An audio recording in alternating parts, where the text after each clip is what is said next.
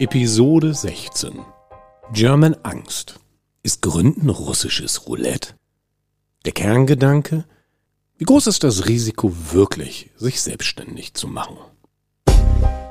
Mut, Motivation, Machen. Mit innerer Stärke erfolgreich sein. Der Podcast von und mit Lutz Langhoff. Die Angst vor dem Scheitern ist ein nicht zu unterschätzender Faktor in der German Angst. Aus meiner Sicht sogar einer der größten Faktoren. Diese Angst vor dem Gesichtsverlust, diese Angst, seinen Status zu verlieren, die Angst im Nichts zu landen, dieses eklige, tief sitzende Gefühl, das Leben könnte sich irgendwo in der Bedeutungslosigkeit auf einmal abspielen. In meinen Seminaren an der Uni zum Thema Gründen und Unternehmergeist ist das eigentlich immer der spannendste Part, wenn es um die eigene Angst geht. Wenn in Workshops mit Studenten wirklich mal über ein, zwei Tage zum Thema Angst gearbeitet wird. Und Hoffnung und alles, was man sich wünscht. Das ist ja der Gegenpart, aber ich schaue jetzt hier auf die Angst. Vor drei Monaten hatte ich eine der skurrilsten ja, Erlebnisse meines Lebens zum Thema German Angst. Ich war als Gründungsexperte im Vorgespräch zu einer der größten deutschen Talkshows in den dritten. Und in diesem Vorgespräch geht es darum, die eigenen Inhalte zu klären, wie die passen in diese Talkshow. Und hatte dort eine Konfrontation mit einer Mitarbeiterin, die, ich habe das bis heute in meinem Gefühl, wie es mir dabei ging. Also es gibt ja manchmal so Auseinandersetzungen, wo man sich fragt, alter Falter, was ist hier alles abgelaufen? Die Mitarbeiterin des Rundfunksenders ist eine studierte Frau, sehr schlau, sehr auf den Punkt kommen, sehr durchdacht und gehört zu den wenigen Personen, die sich mal wirklich in einem Gespräch vorbereitet haben. Die muss sich mindestens zwei Stunden mit meinem Thema als Gründungsexperte auseinandergesetzt haben. Und die ging mir dann auf den Zahn im Vorfeld. Das gehört dazu, wenn man noch nicht Medienpräsenz hat und regelmäßig in den Medien ist. Man möchte ja abchecken, taugt der Typ etwas. Das Gespräch ging aber ganz schnell auf die Frage des Scheiterns. Es hat keine zwei Minuten gedauert, da hat die Frau mich gefragt, wie ich damit umgehe, dass neun von zehn Gründungen innerhalb der ersten zehn Jahre scheitern. Und das ist eine wirklich gute Frage. Wie in aller Welt geht man damit um, dass so viele Gründungen scheitern?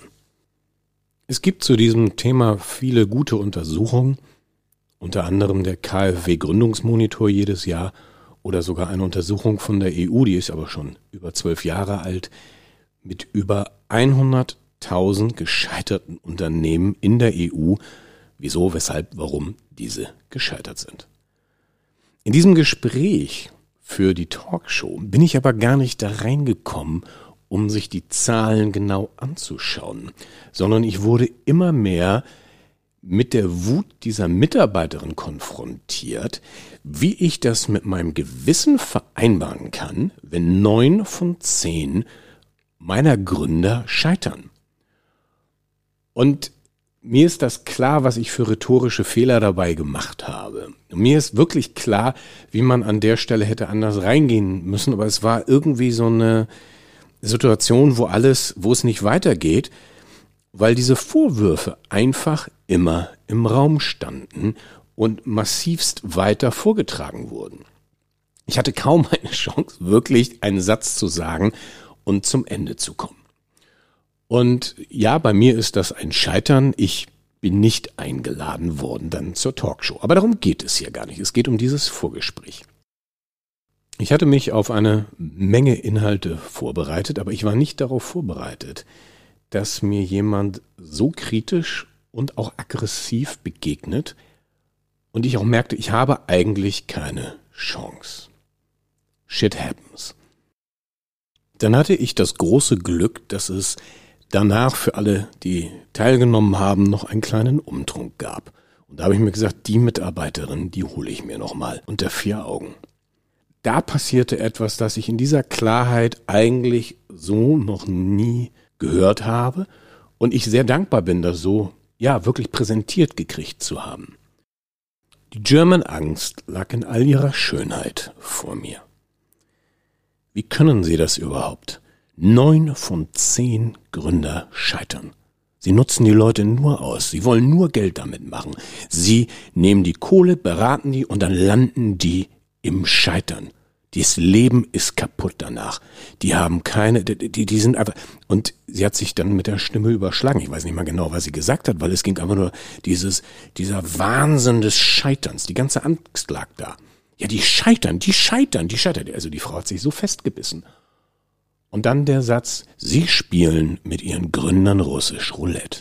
Aber bei Ihnen, Herr Langhoff, da ist nur ein Lauf frei. In allen anderen Läufen sind Kugeln wo ich kräftig mit dem Kopf schüttelte und sagte, nein, das Bild ist dann noch schlimmer. Ein normaler Revolver hat sieben Kugeln. Meiner hätte zehn und nur ein Loch ist frei. Und das war das Bild, was im Kopf dieser Frau war. Jemand, der gründet, hat in neun von zehn Fällen die Garantie, eine Kugel im Kopf zu haben. Denn das ist Scheitern. Da liegt sie nun, die German Angst in all ihrer Schönheit vor mir. Aber ich gehe mal in die Zahlen rein. Neun von zehn Gründer scheitern. Was heißt das überhaupt? Und was bedeutet das und was ist dieses Scheitern? Scheitern in der Statistik bedeutet ja nur, dass eine Unternehmung abgebrochen wurde. Sei es jetzt als Selbstständiger, sei es eine GmbH oder welche Form auch immer. Man hat angefangen und wieder aufgehört. Die Gründe, warum man aufhört, die sind sehr vielfältig. Spannenderweise gibt es zum Beispiel 18 Prozent aller Gründer, die auf einmal einen Job bekommen, wo sie sagen, da will ich eigentlich hin, das ist besser als meine Selbstständigkeit. Ist das ein Scheitern? Aus meiner Sicht genau das Gegenteil. Es ist ein Erfolg, ein richtiger Erfolg. Ich kriege einen Job, auf den ich Bock habe, richtig Lust habe. Dann ist ein Drittel aller Gründung in Nebentätigkeit und von vornherein geplant, nur um eine kurze Zeit zu überbrücken oder auch mal ein, zwei Jahre zu überbrücken und dann wieder etwas anderes zu machen. Wenn das aufgehört wird, ist das ein Scheitern? Nein. Es gibt auch ungefähr 20 Prozent aller Gründungen, die nur zum Test das Ganze machen. Also man probiert mal kurz etwas aus, investiert etwas Geld, entscheidet sich aber für einen anderen Weg. Ist das ein Scheitern? Nein. Es taucht nur in der Statistik auf als ein solches. Über 50 Prozent aller Gründungen werden komplett aus Eigenmitteln angefangen. Und aus Erfahrung kann ich sagen, dass eigentlich fast alle dieser Gründer weniger Geld einsetzen, als ihr Auto kostet. Jetzt eine ehrliche Frage. Wenn ich mein Auto an die Wand fahre, Klar, das tut weh, das ist doof und wenn ich kein Vollkasko habe, ist das richtig bescheuert, da können dann auch gerne mal 10, 30, 50.000 weg sein. Aber bin ich dann gescheitert? Ist mein Leben gescheitert, wenn ich mein Auto schrotte? Ich habe 2008 mit zwei Partnern eine GmbH gegründet und leider Griff ins Klo gehabt. Das hat mich knapp 25.000 gekostet. Mir war danach klar, okay, die nächsten fünf Jahre fährst du ein Auto eine Nummer kleiner. Emotional war es natürlich ein anderes Ding. An dem habe ich dann schon mein Jährchen geknabbert, weil da echt blöde Sachen abgelaufen sind. Aber ist das ein Scheitern? Ein Scheitern im Sinne vom russischen Roulette mit der Kugel im Kopf? Dass ich im Elend lande, mein Leben nicht weitergeht? Und die, all diese statistischen Daten, die ich eben gerade gebracht habe, da ist nicht ein Punkt, was wirkliches Scheitern ist dabei. Ja, das ist ein Scheitern, wo wir unsere Lektion zu lernen haben, die wehtun, wo wir wirklich auf die Schnauze fallen, aber alles Punkte, wo man ohne weiteres wieder aufstehen kann.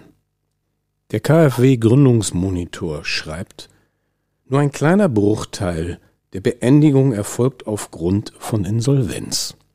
Das sind zwei Prozent. Und an der Stelle muss man noch genau hinschauen, was für eine Insolvenz. Denn wenn das eine GmbH ist, wo das eingesetzte Kriegskapital verbrannt wurde, dann ist das eine Insolvenz, aber die hat privat kaum Auswirkungen, außer dass das ein bisschen wehtut, das Geld weg ist. Ist es eine private Insolvenz? Hm, das wird schon etwas unangenehmer. Aber jetzt die nächste ganz ehrliche Frage. Wir leben in Deutschland. Selbst wenn alles zerbricht, wenn wir richtig, richtig auf die Schnauze fallen und alles weg ist, ich habe immer noch Hartz IV. Das bringt keinen Spaß. Ich will da selber nicht landen. Ich bin da noch nie gelandet. Ich habe da echt keinen Bock drauf. Und ich möchte auch deutlich mehr Geld verdienen. Aber das ist nicht der Punkt, sondern der Punkt ist, wenn wir scheitern und alles zerbricht und wir würden da landen, kann man auch da noch ein sinnvolles, schönes, gutes Leben führen. Es ist möglich. Warum ich das so betone?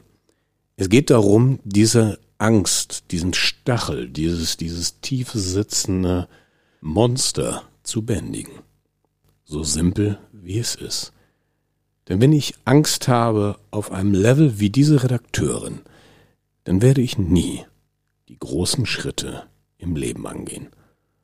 Und es macht wirklich Sinn, mal hinzuschauen. Ich finde das selber für mich überraschend, wenn ich mir die Zahlen angucke, was das mit Menschen macht mit der Selbstständigkeit, selbst dann, wenn es nicht so klappt, wie man will, bleiben da mehr Erfolgsstories übrig. Statistisch und auch aus meiner Erfahrung. Ich habe jetzt knapp 1000 Startups in den letzten 20 Jahren begleitet. In der Vorbereitung zu diesem Podcast sind mir Dutzende von Gründern durch den Kopf gegangen, die mit ihrer Gründung gescheitert sind, danach was anderes gemacht haben, neu gegründet, einen Job gefunden und auf diese Phase des Lebens sogar äußerst positiv zurückschauen. Was ist das Fazit dieses Podcasts? Eigentlich ganz simpel. Es geht bei der Frage nach Investitionen und jetzt für Menschen, die das erste Mal gründen, vor allem darum, die Investition in einem Rahmen zu haben, dass ich sagen kann, wenn alles schief geht, okay, ist doof, tut weh, ist blöd, aber ich habe maximal so viel verloren, wie ein Auto kostet.